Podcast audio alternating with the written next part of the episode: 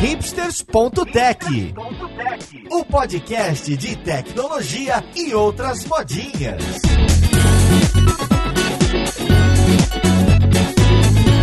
Olá, caríssimo ouvinte, seja muito bem-vindo a mais um episódio do seu podcast favorito. Meu nome é Paulo Silveira, esse aqui é o hipsters.tech e hoje a gente tem episódio especial de histórias de Black Friday. É um episódio consagrado que basicamente há cinco anos a gente traz uma empresa aqui, um estudo de caso para entender como que a empresa se prepara, como que ela trabalha, o que, que ela faz de diferente nesse momento que costuma ser um pico de muito site, muito sistema, muito cloud. E olha a coincidência. Dessa vez, em pleno 2022, vamos trazer a própria Lura. Então a gente vai conversar com a equipe da Lura que tem preparado a Black Friday que já está rolando. Vamos lá, podcast, ver com quem que a gente vai conversar.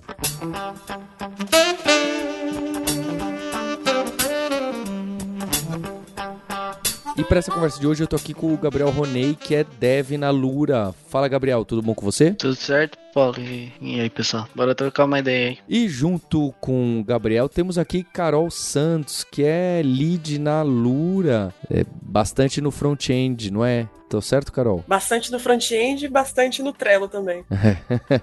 tá seguindo a minha carreira. E junto com a Carol, tô aqui com o João Henrique, que também é lead na Lura. Fala, João. Salve. E aí, Paulo? Todo mundo? Tranquilo?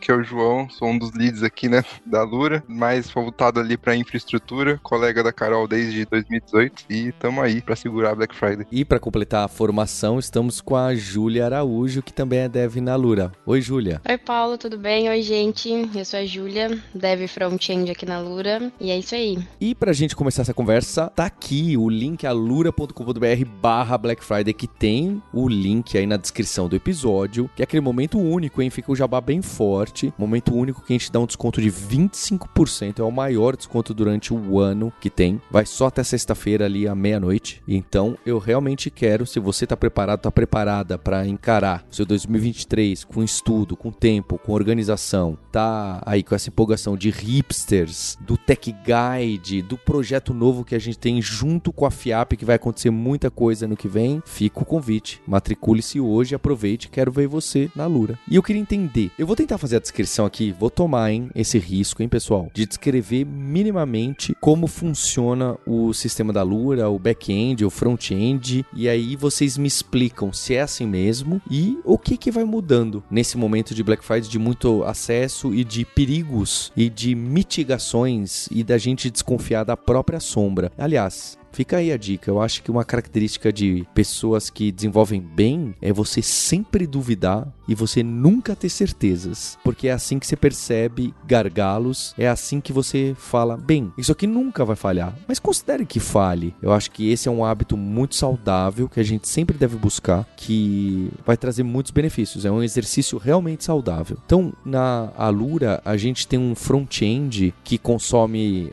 APIs é, ali do back-end. Esse front-end de render que você vê quando você entra em Alura com BR, o site, especialmente o catálogo, o sistema de vendas ali da frente, é em PHP. E esse PHP está renderizando diversos JSONs que vêm do serviço de um back-end ali Java Spring que vai produzir, avisar tudo que é, desde os planos que a gente vende, até esse sistema de desconto está cadastrado lá no Java. É ele que avisa e o PHP que consome e renderiza HTMLzão ali na frente. Essa parte do nosso front-end, que também está tudo no cloud, a gente já costuma usar um cache forte, é cache tanto no client-side quanto no back-end, quanto no PHP. E eu imagino que nessa época de Black Friday, que a gente não quer arriscar nada, a gente deve turbinar esses motores e usar caches mais agressivos, que tem seu risco, certo? Se a gente fizer algum erro, tá tudo cacheado na máquina do cliente. E no back-end, eu imagino que vocês tomem cuidado para aumentar instâncias, se preparar para que instâncias se multipliquem ou que memória RAM a gente possa usar muito, ou que nos sistemas ali do banco de dados relacional que a gente usa, aquele MySQL que é gerenciado pela Amazon, também instâncias melhores que aguentem mais, mais é, operações, não é? Tem aquele termo que eu nunca lembro da Amazon, de quantidade de operações que a gente pode usar antes dele começar a fazer o throttle das nossas conexões. Bem, falei aqui, aqui acabei de falar todo o meu conhecimento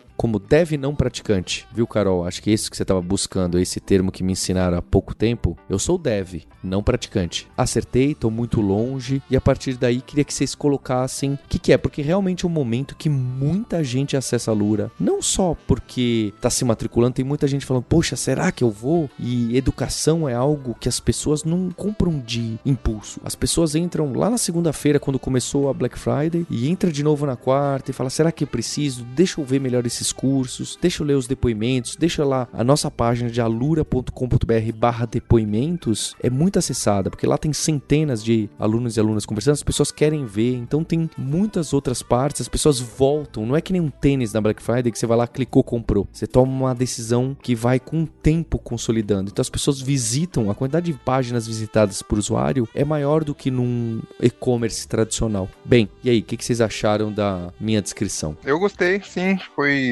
bem condizente aí realmente que a gente tem, pelo menos ali na parte de infra, né? Na verdade, no total mesmo. Sobre o cache, você falou, né, de um cache um pouco mais agressivo, a gente tem esse cache na realidade durante o ano inteiro, é exatamente por conta da quantidade de acessos, né? Como é um site aberto tal, aberto quando a gente diz, né, não precisa ter login, etc. A gente acaba usando uns caches como, por exemplo, do próprio serviço da Amazon, o CloudFront, consegue fornecer esse cache, né? CloudFront é um serviço de CDN, a gente acaba usando como cache. E também o Cloudflare, eles ajudam muito a segurar a quantidade de acessos que nós temos na Lura. E é exatamente o que você falou. Quando acaba tendo alguma modificação de última hora, às vezes pode ser bem chato essa modificação ir pro ar por conta dessas camadas de cache, né? Além, claro, do próprio cache ali da aplicação. Eu tinha esquecido disso. A gente tem ainda o Cloudflare aí na frente, né? Então tem, tem aquele sisteminha que a gente usa os timestamps. Eu não lembro mais daquele header HTTP que fala browser cacheia. Eu imagino que a gente deva aumentar esse cache que costumava ser de 4 horas. A Carol deve saber de cor esse número. Depois tem o do Cloudflare que puxa ali do PHP e fala também você cacheia. E depois tem do próprio PHP que a gente usa ali. E imagino que o back-end também, aqueles JSONs que a gente cospe, também são cacheados. Então tem, é um nível atrás do outro. Às vezes até pra gente invalidar o cache é complexo, porque você tem vários lugares para você invalidar. Senão você fala, ué, ainda tá cacheado? É porque é outro lugar que cacheou. É, tem um caso de cache que a gente teve, eu não lembro se foi no ano passado, eu acho que foi no ano retrasado, que nós subimos as coisas da, da Black Friday que precisava na meia-noite e ao vivo, na meia-noite, a gente percebeu que uma das páginas de promoção tava escrito que a pessoa ia ganhar uma camiseta, porque no ano anterior teve uma promoção que a pessoa, acho que concorria a uma camiseta, alguma coisa assim, e para arrumar, para tirar isso, invalidar o cache, limpar ali em coisas de segundos, porque tava todo mundo olhando na meia-noite, quando fosse começar a Black Friday foi um terror, uma dor de cabeça gigantesca. O pessoal do marketing ligando, desesperado, pelo amor de Deus, tira essa,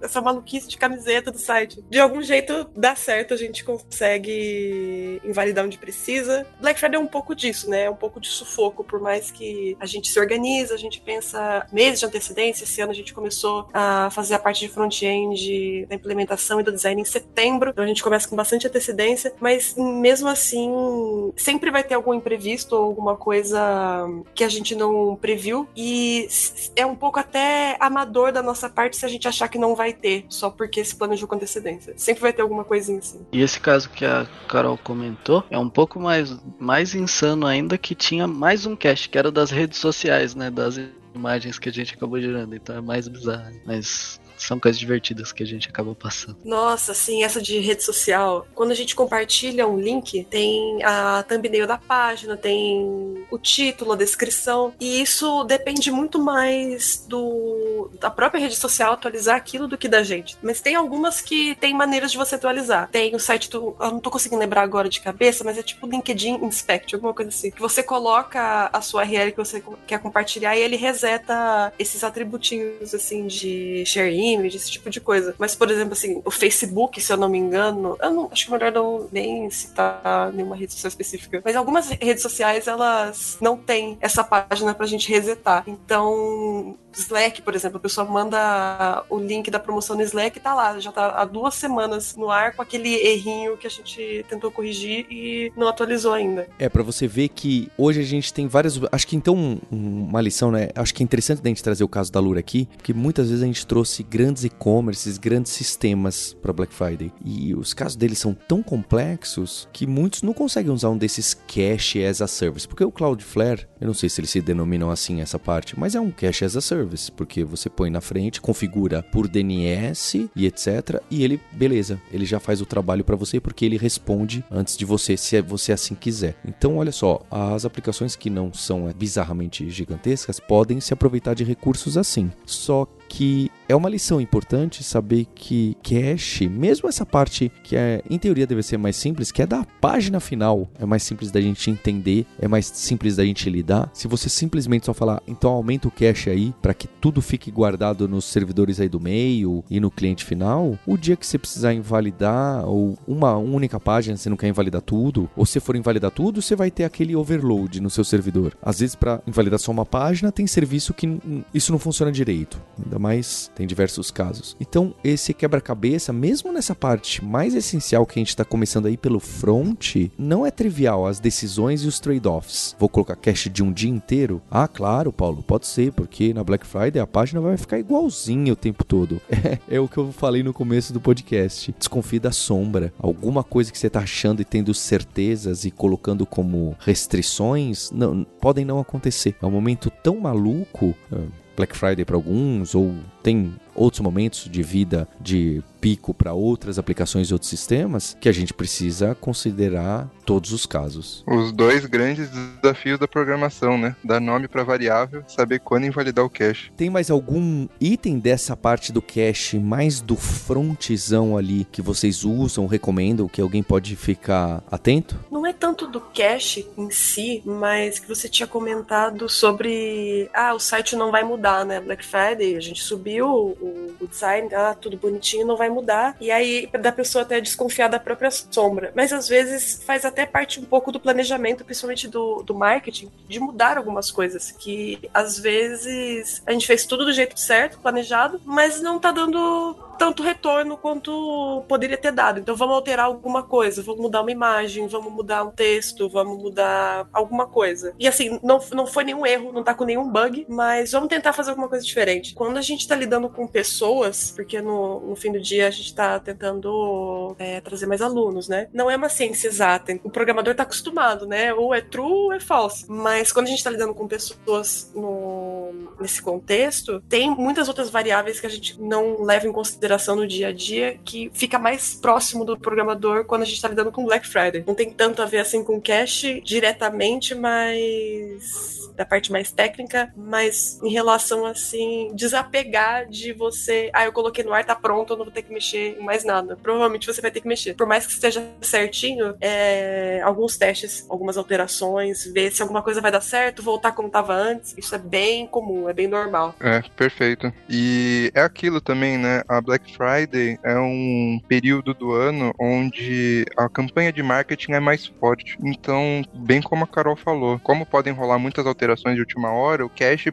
ah, pode muitas vezes ser um empecilho ali na hora. Mas, digamos assim, no caso médio, durante o ano tal, o sistema de cache acaba sendo extremamente importante e é bem estável, porque as mudanças não são tão frequentes, né? Acho que a Black Friday aí é um momento especial também por conta disso, por conta desses reajustes de marketing. Então. Isso, tá quase liberado o commit da Master, quase. A gente acaba fazendo várias alterações ao longo da semana. E é isso. E fica aqui, né? O... Fica aqui um pouco da minha história, né? Porque com a Carol, a Carol sofreu muito comigo, porque até dois anos atrás, na Black Friday, não só na Black Friday, eu comitava muita coisinha no front-end ali naquele PHP que essa nossa casquinha de front é um PHP vanilla, é muito legal de trabalhar, porque é super simples. E aí, sempre que eu queria testar alguma coisa no mecanismo para SEO, que hoje em dia a gente tem o outro Gabriel aqui, é, para fazer algum teste de link, de colocar mais algumas coisas, trazer outras informações, priorizar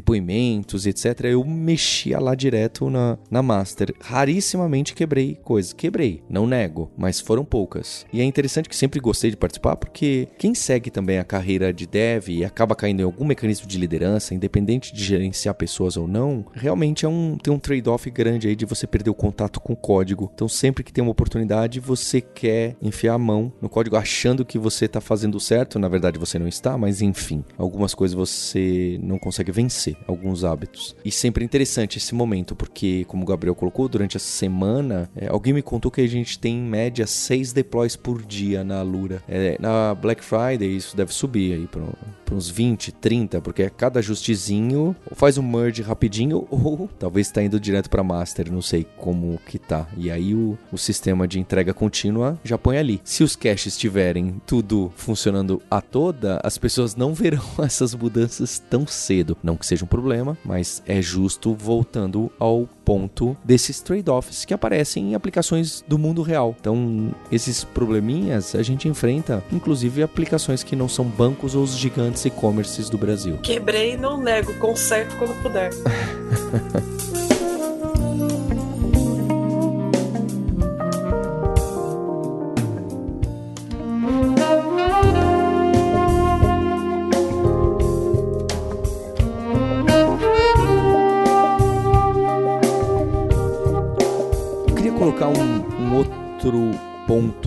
Black Friday que eu não sei mais se é assim hoje em dia, tá? Mas a gente fez durante bastante tempo. O que mais que pode acontecer na Black Friday? Com um acesso enorme, então você consegue mitigar ah, com cache do, do Cloudflare, com cache do navegador, com cache do Nginx, do PHP da frente com um monte de níveis de cache. É óbvio que também tudo isso pode quebrar, mas tem uma parte aqui que não é estática. Tem uma parte que não é estática, que é uma parte mais transacional, que é o momento da compra. Então, os sites que você tem esse mecanismo de carrinho, de checkout, de compra, cartão de crédito, de transação, aqui o cache não te salva muito. Você vai ter bastante acesso, você vai ter bastante processamento e validações e chamadas de serviços, tanto do seu gateway de pagamento quanto do seu seu back-end para falar essa pessoa é uma usuária nova e etc. O que, que acontece? É, a gente tem, aí quem não é da época, quando você vai comprar na Lura ou em qualquer site moderno, você tem o que as pessoas chamam de checkout transparente. O que, que isso quer dizer? Se a gente usa PayPal, PagSeguro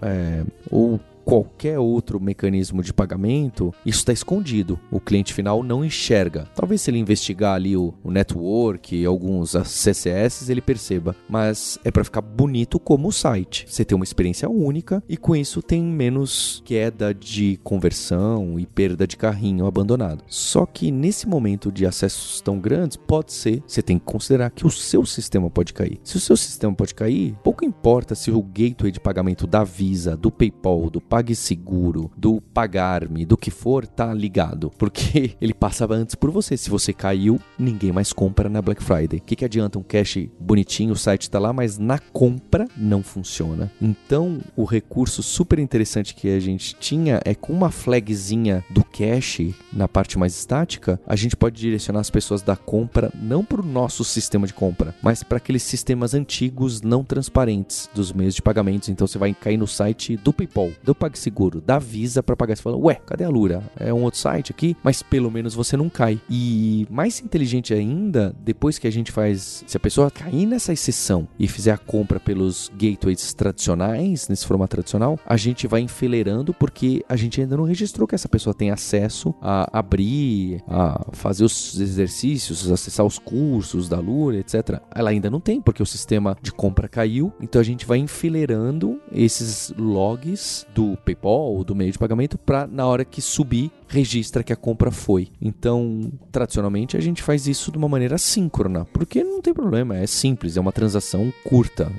É claro, sistemas grandes já fazem isso por natureza, né? É completamente assíncrono a compra, depois o registro do pagamento, depois o registro do novo usuário, depois a liberação, faz tudo assíncrono porque se algum infilere cai, quando retoma vai. A gente só faz isso na Black Friday, esse sisteminha. É, ou Quer dizer, acho que esse sistema está pronto o tempo todo, mas a gente só fica atento de utilizá-lo durante momentos de pico. Então repara que tem decisões, sistemas realmente mecânicas simples de você rotear para fora do seu sistema para outros sistemas que são mais robustos. Bancos, em teoria, são mais robustos que universidades e cursos e lugares de aprendizado em relação a acesso e vendas. Então você joga para lá e depois você processa o que acontecer ali. Repara que é uma solução é, de lógica, né? Não tô falando de tecnologia aqui. A gente não tá falando de Kafka ou de Redis ou de, olha, faz a mensageria, puxa os logs depois para ver. Não, é um, é um truque, é uma decisão, não é de arquitetura, é uma decisão esperta. Eu gosto muito disso em software. Às vezes a gente fica, não, vamos fazer isso aqui. Não, gente. Tem ali um botãozinho, tem um, um, uma flag, uma feature flag que fala, faz o checkout normal que passa pelos sistemas nossos ou não. Faz o checkout que passa e nem passa por nós, porque tá complicada a situação aqui. Bem, agora que eu descrevi tudo isso, por favor, me falem se é verdade, se ainda é verdade ou se algo mudou e etc. É verdade, tudo isso que o Paulo falou. Eu não lembro de alguma vez ter passado por isso, né? Mas a gente tem que, assim como o Paulo começou falando, né, que a gente tem que desconfiar de tudo. Então tá todo mundo recebendo muita requisição, né? Um momento que todos os provedores, todo mundo tá muito tenso, porque as compras aumentam muito. Então a gente tem que desconfiar de tudo. Então qualquer um desses pode estar fora e a gente tem, é, assim como o Paulo falou, se tudo tiver ruim, a gente pode pensar como nossos antepassados faziam, que é usar boleto. Você pode ligar para Lua e a gente consegue o boleto. Atenção, o sistema está caído, nosso telefone é, é, oh, é, é Gabriel, mas é sério, por mais piada que seja, isso é uma solução, é a último, né? É. Se não funciona nem o gateway, atenção, mande um Pix, né? Sei lá eu. É, então, os, as, são soluções humanas. Eu acho interessante quando a gente cai nessa questão de que, às vezes, pra gente solucionar um problema que é web, internet, a gente pensa humanamente. É que nem banco, não conseguiu acessar, vai na fila, sabe? Assim, alguma coisa. Eu gosto muito dessa sua história, Gabriel. É, até puxando o gancho que você falou, Paulo, do Pix, é uma coisa que a gente já tava de olho há um tempo, né? Eu, pessoalmente, vejo o Pix, de certa forma, como a próxima evolução ali do boleto, né? Você paga ali bonitinho e tal, só que extremamente mais rápido, né? Eu diria que é o boleto, a praticidade do boleto com a velocidade do cartão de crédito. E pensando nisso, a gente disponibilizou o pagamento da Lura via Pix também há um tempo atrás, tanto da Lura quanto da MusicDot agora há pouco tempo, e exatamente para trazer um pouco mais dessa rapidez, né, para a pessoa conseguir comprar e já começar a estudar, sabe? É, às vezes tem essa questão de que se demorar muito, é, a pessoa pode até, sei lá, dar uma desanimada às vezes de, de estudar tal. Mas a gente implementou pensando exatamente em melhorar esses meios de pagamento, né? As formas como a pessoa pode adquirir a Lura é uma coisa que a gente tem pensado sempre, como facilitar essa aquisição, esse investimento na educação da pessoa. Então faz pouco tempo que entrou aí, é um negócio que a gente tá curtindo bastante, tá, tá ajudando bastante as pessoas, sabe? E é engraçado que faz pouco tempo, né, principalmente ali na, na por exemplo, que a gente voou, e, e na Lura, se eu não me engano, tava a gente já tinha né, conversado com o pessoal e, e tava pronto para entrar no ar uma semana antes da Black Friday, só que a gente ficou com receio, né, de seria a nossa prova de fogo muito fogo. Então a gente acabou deixando, segurou e agora esse ano vai estar disponível para é o momento ali da conversão mesmo, né? Do que todo mundo trabalhou junto para da campanha da Black Friday culmina nesse momento do, do pagamento da pessoa. Então, precisa ser muito certinho, precisa ser rápido, precisa ser transparente. Qualquer problema ali, a pessoa pode desistir. É, é, é, o, é o vai ou racha. Então, é um momento muito delicado. Seria muito difícil mesmo implementar algo novo. Mesmo a gente sabendo que é, provavelmente daria certo, é muito arriscado. E já pensando pra gente não cair o sistema, porque eu coloquei aqui esse caso mais drástico. Então, considera que cair. Eu acho ótimo, né? A gente tem que pensar tudo assim. Olha os sistemas, sejam serviços, servições, servicinhos ou monolitos. Fala, se essa peça cair, se essa peça cair, se, esse, se o Cloudflare cair, já caiu? E se esse cara cair? Se essa pessoa cair? O que, que a gente faz? Então acho que tem que ter esse mecanismo, é muito importante. Mas é óbvio que o segundo ponto é falar, o que, que eu faço para nenhum desses pontos caírem, certo? Nenhum desses pontos ficarem sufocados. E no, no caso da Lura, que a gente tem um monolito Java bem grande, acho que hoje em dia até tem uma partezinha ou outra fora, mas que seja, é um monolitão principal, para ele não cair durante a Black Friday, a gente já se precaver e aumenta o tamanho da instância ou pega o Redis e faz alguma outra coisa, pega o RDS, né, da Amazon, eu não lembro mais o nome do, do, nosso MySQL lá, o serviço. É isso mesmo. a gente aumenta alguma coisa ali para poder operar melhor, operar mais ou ter menor latência, a gente muda a instância de lugar. Eu queria saber se tem algum preventivo que a gente faz para essa época ou hoje em dia que a gente tem mais maturidade, não, olha, esse aqui já tá para aguentar, já é para sempre, não é? É claro, se a gente for conversar com as empresas muito gigantes, é isso isso já é automatizado. Esse momento nem acontece, né? Esse preparo, porque já está preparado desde janeiro. Mas empresas como a nossa é muito mais comum a gente ter. Opa, peraí, vamos já deixar aqui mais uma máquina, mais memória? Vamos deixar já mais. Porque, ah, só just in case, mesmo sem um racional muito forte. Sim, exatamente o que você falou, né? Empresas maiores normalmente já tem isso automatizado. É, nós, hoje em dia, vamos mais no olhômetro confessamos. Mas assim, uma coisa que a gente já começou a fazer já há alguns anos é a gente trabalhar de uma forma mais preventiva do que reativa. Então, de tempos em tempos, a gente realiza testes de estresse na plataforma, né? Pra gente até saber os nossos limites. A gente usa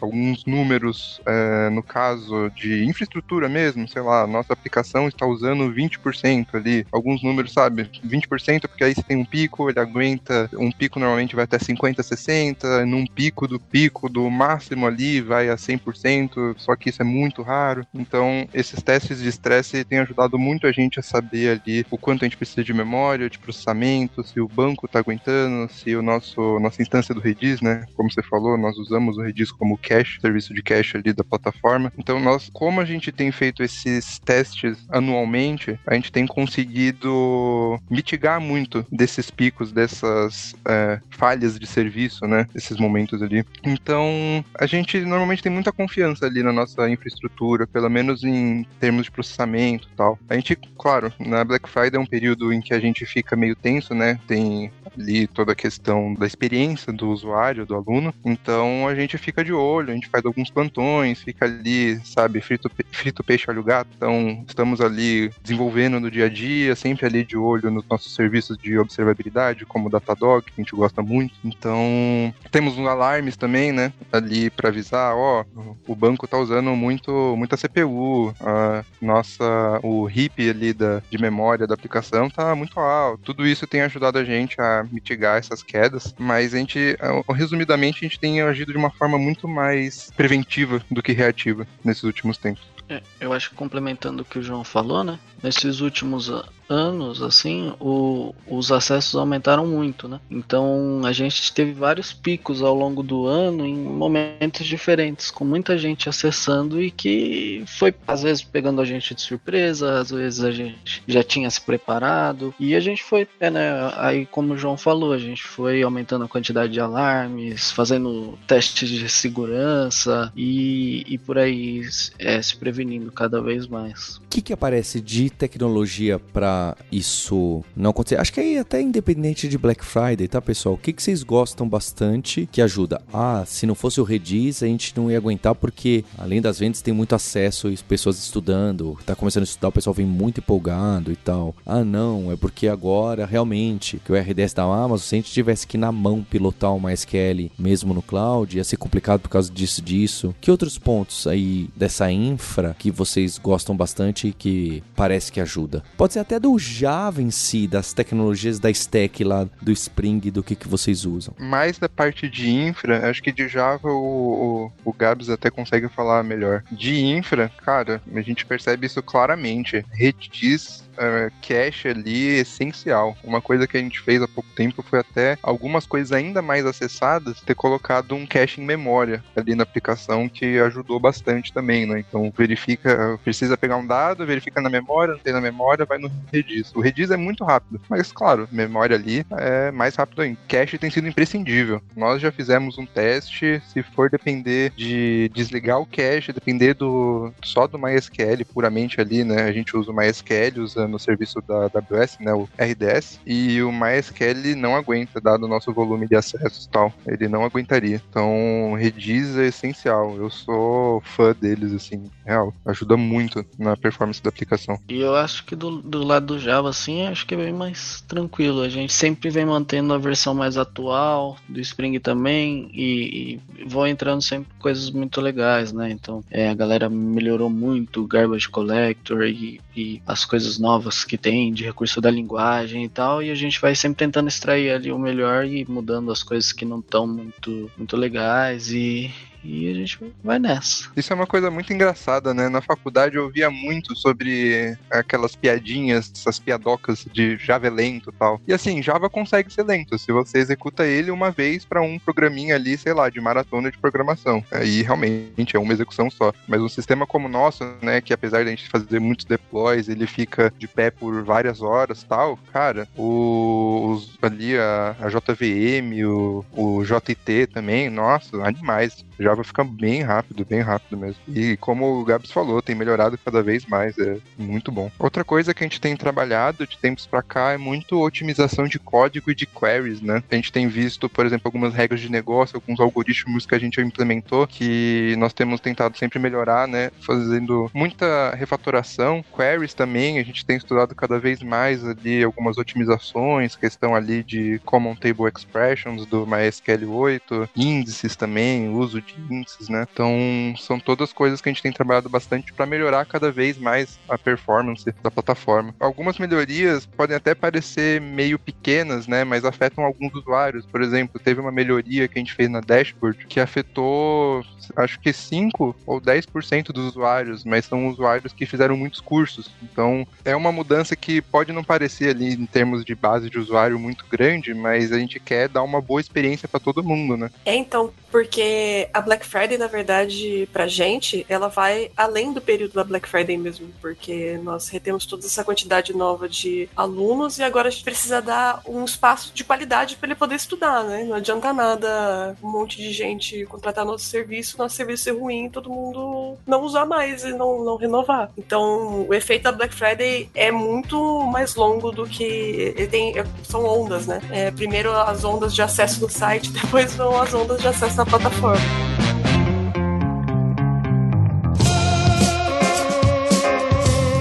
tenho muito orgulho que a gente tem bastante gente na Lura que tá a tempo aqui, então consegue ver o que, que a gente melhorou. Inclusive, vocês conseguem aprender. A gente também aprende. Eu queria pegar nesses anos e de crescimento grande aí da Lura. Eu fiquei pensando também, né, da gente conversar com a FIAP, que a FIAP também tem, não tem Black Friday, mas tem desafios dos momentos de vestibular. Eles têm bastante acesso. Né? Eu queria hum, saber o que, que vocês aprenderam com erros e acertos. O que, que aconteceu em algum ano que deu errado, como eu acho que a Carol citou uma vez que o sistema tava lá com uma promoção que dava uma camiseta porque pegou de um outro ano. Que tem isso, né? A gente reaproveita alguns mecanismos da Black Friday do ano passado e adapta. Só que nesse pega ali o branch do ano passado, faz merge com como que tá agora, ixi, é, é complicado. Então, quais erros que a gente fez que vocês lembram e a gente aprendeu e também o que, que foi de tão acertado que agora a gente continua fazendo sempre. Eu acho que desde o tempo aqui que eu tô na Lura, a gente vem evoluindo a cada Black Friday um pouco mais. Então, tipo, desde que eu comecei, eu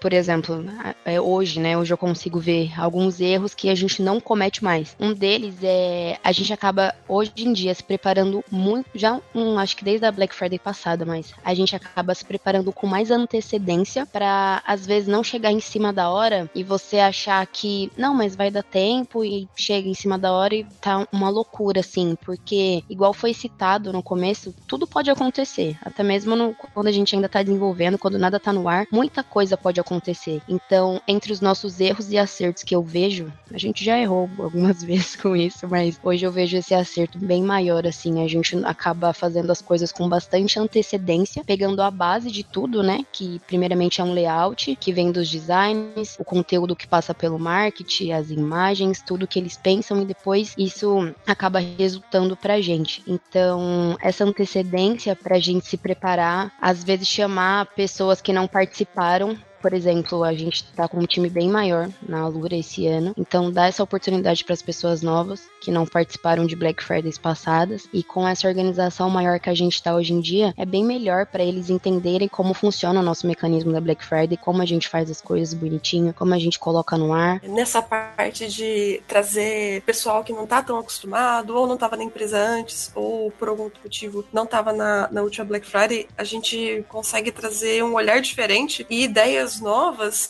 para soluções de problemas que a gente tem há muito tempo que ninguém tinha pensado numa solução melhor, né? Nessa Black Friday que a gente está lançando esse ano, nós temos métodos mais acertados para lidar com o horário da virada mesmo. Então a gente vai virar com mais antecedência, nós temos o script que vê o horário, então não precisa virar exatamente na meia-noite. A gente consegue fazer antes e o script vê na meia-noite e entra as coisas no ar bonitinho, para já não ter o problema do cache, porque já vai estar tá cacheado CSS. Isso foi ideia de uma pessoa, o Fabrício do nosso time, ele entrou esse ano. Na verdade, ele entrou. Acho que, na verdade, acho que ele entrou no ano passado. Isso, ele entrou no final no do ano passado. Isso, ele entrou no final do ano passado, ele não conseguiu. Não deu para ele trabalhar na Black Friday. A gente teve outra equipe ali para trabalhar em cima. E foi a primeira coisa que ele sugeriu. Falou, por que, que a gente não faz assim? E quando ele falou isso, eu lembro que tava eu e a Ju da Call, a gente falou, não sei, porque a gente tá tão acostumado a fazer do jeito que tem dado certo, porque a gente tá acostumada e, obviamente, tem dado certo. A gente não pensou numa maneira mais inteligente, mais eficiente de fazer aquilo. Foi um, um olhar novo mesmo. Então, trazer pessoas diferentes, eu imagino que para as outras áreas também, não só o front, né? É, você consegue dar uma manutenção e nas ideias mesmo, trazer coisas que, novas,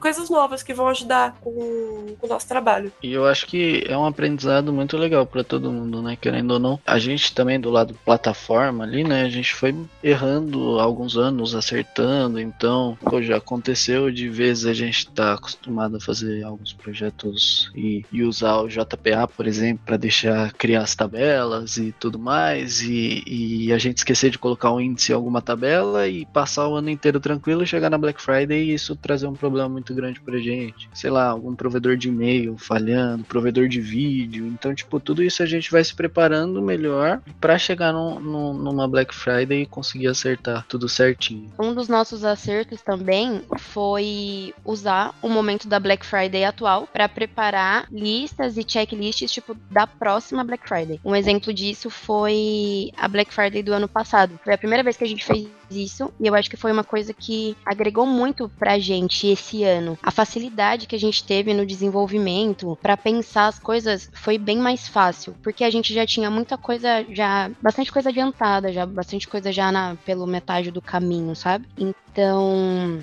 é legal fazer esse checklist antes, um ano antes, para não ficar aglomerado, para você ter que pensar, tipo, ai meu Deus, a Black Friday tá chegando, eu já preciso pensar. Não, e isso foi um grande acerto pra gente. Porque como a gente pensou com bastante antecedência, quando chegou desse ano, já tava tudo alinhado, foi bem mais fácil de desenvolver. Pelo menos é o que a gente. Eu ando vendo isso bastante, assim. O nosso desenvolvimento atualmente tá sendo bem mais fácil, nada de muita cobrança, ou de ai, não vai dar tempo, porque a gente tá bem alinhado, assim, sabe? Tá tudo correndo certinho. No momento que a gente coloca a Black Friday no ar, tem bastante feature que a gente precisa ligar, detalhe de produto, do rodapé, da cor, da borda, que é difícil de lembrar, mas o melhor período para lembrar dessas coisas é logo depois que você fez. Então, teve alguma. Eu não sei se foi no ano passado do retrasado, que eu tava conversando com o Natan, que é o nosso líder de UX, e a gente tava conversando de, do desespero que a gente tava de lembrar de todos esses detalhes. O Natan falou assim: mas por que, que a gente não, não, não anota para lembrar no ano que vem, né? E então, a gente tava trabalhando na Black Friday daquele ano e montando já o planejamento da Black Friday do ano seguinte. Chegou no ano seguinte, já tava lá a checklist com absolutamente todos os pontos que a gente gente precisava, todas as porcentagens, tudo que a gente precisava, inclusive, perguntar para os outros setores. Coisas que seriam problemas lá para o final da Black Friday, porque precisava de tal informação, a gente já saberia com antecedência, porque estava lá anotado para a gente perguntar. Inclusive, quando vocês estavam falando de ferramentas de. É, ferramentas da parte mais de infra, de back-end, que vocês não conseguem pensar em trabalhar sem hoje em dia, cara, uma ferramenta de front-end, pelo menos ao meu ver, que eu não consigo mais pensar na gente trabalhar trabalhar sem, pelo menos no, no time de frente da Lura,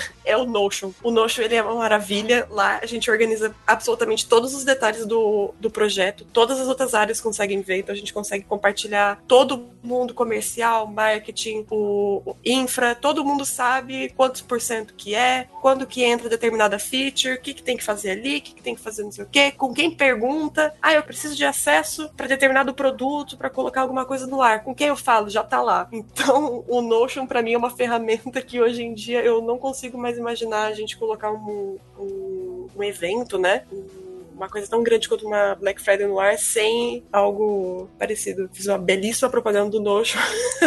Mas uma coisa que eu vou falar, tá? É, sendo muito sincero, o, eu diria que nós temos, claro, toda uma preparação de infra da plataforma também, mas essa preparação, eu acho que na Black Friday respinga na Black Friday, não é uma preparação para Black Friday, porque é uma é toda uma otimização, um código de infra tal que é voltado não só para Black Friday, mas também para o ano todo, né? Como a Carol falou antes. E assim, acaba sendo muito simples, né, lidar com todas essas melhorias de infra, com todos esses causos. Porque a gente acaba tendo já essas questões ali é, durante o ano. Agora, essa parte do Notion da Carol, eu vou ter que concordar, porque ajudou muito, cara. Eu lembro também como é que foram as últimas duas, três Black Fridays e ter essa centralização de informação, né, para todo mundo se comunicar de uma forma mais efetiva tem ajudado muito, assim, eu tenho visto. É realmente uma melhoria muito grande. E aquilo, né, que eu já conversei com a Carol algumas vezes nos anos passados, a Black Friday a gente sabe o dia que é, então dá para planejar bonitinho, né? E o Notion tem ajudado muito nisso. Exatamente. É uma satisfação muito grande você ver uma pessoa de marketing tirar uma dúvida de alguém de infra sobre uma informação de front, porque ela viu no Notion, ela sabe. Eu acho que a coisa mais importante que a gente aprendeu logo nas primeiras Black Fridays de todos nós aqui foi que comunicação era a coisa mais importante. Então, erros que aconteceram nas Black Fridays passadas, eles não acontecem nas Black Fridays que acontecem. Eles não acontecem, reformular. Então, erros que aconteceram nas Black Fridays passadas não vão acontecer nas futuras, porque a gente realmente aprendeu aquilo, a gente anotou, nós fazemos reuniões depois para ver o que deu certo, o que deu errado, que são as retrôs, né? E a gente valoriza muito essa parte da comunicação. Então, se aquilo não deu certo na, na Black Friday passada, aquilo todo mundo sabe, é conhecimento, todo mundo conversa daquilo. No ano seguinte aquilo não vai acontecer, porque todo mundo aprendeu como contornar aquele problema. E os problemas da Black Friday atual vão ser problemas novos, que a gente vai resolver agora e não vão se repetir de novo. A Carol puxou um ponto que eu achei essencial, eu ia até comentar, que foi exatamente a, as reuniões que tivemos após a Black Friday, né? A retro, que geralmente a gente faz com um time de Agile. E é muito legal porque entra realmente nessa parte de comunicação, até mesmo dentro do time, porque às vezes a de comunicação pode estar dentro do nosso time, algum ponto positivo, algum ponto negativo. Então, assim, galera, vamos sentar, vamos conversar e vamos ver o que a gente pode realmente mudar, o que foi bom pra gente manter e o que não foi tão legal pra gente ver como a gente pode melhorar isso para esse erro não é, não vir a se repetir no próximo ano ou nos próximos anos. Então, é exatamente isso. Eu acho que a comunicação é essencial, é a base pra gente conseguir cada vez ir melhorando nas nossas entregas e em tudo que a gente faz. Exato, Carol. Acho que você você colocou, acho que é uma das principais lições, como não só como deve, como profissional, da gente querer sempre melhorar, da gente evitar os erros antigos. Às vezes a gente erra de novo. Enfim, é interessante a gente ter essa, essa imagem e poder completar um ciclo e ver, poxa, eu tô muito melhor, mais organizado, conheço mais, tenho mais segurança, sou uma pessoa que desenvolve agora com mais conhecimento do que está acontecendo por trás, da infra, do front, do cache, da arquitetura e até de negócio, porque alguns pontos que a gente trouxe aqui são de business do negócio. Então eu queria dar parabéns para vocês, agradecer o apoio do time de tech, do time de produto durante Black Friday, porque o time de marketing fica muito forte, atendimento, mas sem aí o core tá funcionando bem, a gente não teria esse momento interessante. Inclusive, fica aqui o recado para quem já estuda com a gente, também é um momento interessante. A gente faz uma brincadeira que é o nosso único momento que tem o que as pessoas em negócio chamam de member get member, não é? A gente faz uma promoção que você que já estuda com a gente, você tem um link exclusivo seu, tá no seu e-mail, tá na sua dashboard se você entrar agora na Lura, que quem trouxer mais colegas, amigos e amigas durante a Black Friday para estudar com a gente, tem prêmio aí, tem de MacBook a iPhone a PlayStation 5. Então a coisa é séria, né? O patrão ficou maluco. Realmente não, não é pouca coisa. Então eu queria agradecer a todas as equipes, que é um momento interessante, é um momento inclusive de união da empresa, porque tem coisas engraçadas, divertidas, é muita comunicação, tem muitos detalhes, tem muitos aprendizados. E agradecer a você ouvinte pela audiência, pelo download. E nós temos um encontro na próxima terça-feira. Hipsters, abraços, tchau. Olha, você que gosta de um podcast, fala, poxa, ouvi o Hipsters essa semana, queria outro. A gente tem o podcast Deve Sem Fronteiras, não é? É aquele podcast que a gente entrevista as pessoas que são programadoras em diversos lugares do mundo. E elas conversam com a gente de muitos assuntos. E a gente também fala, né, sobre como quer viver nesses outros lugares, custo de vida, ambiente de trabalho, cultura, tecnologias mais usadas em cada canto do mundo. É bastante inspirador, independente para quem quer ou não trabalhar fora. É interessante para a gente ter essa visão mais global do mercado e a gente também se tornar profissionais melhores. Então procura aí no seu ouvidor de podcast preferido o Dev Sem Fronteiras. Você ouviu o hipsters.tech. Produção e oferecimento alura.com.br. Mergulhe em tecnologia. Edição Radiofobia Podcast e Multimídia.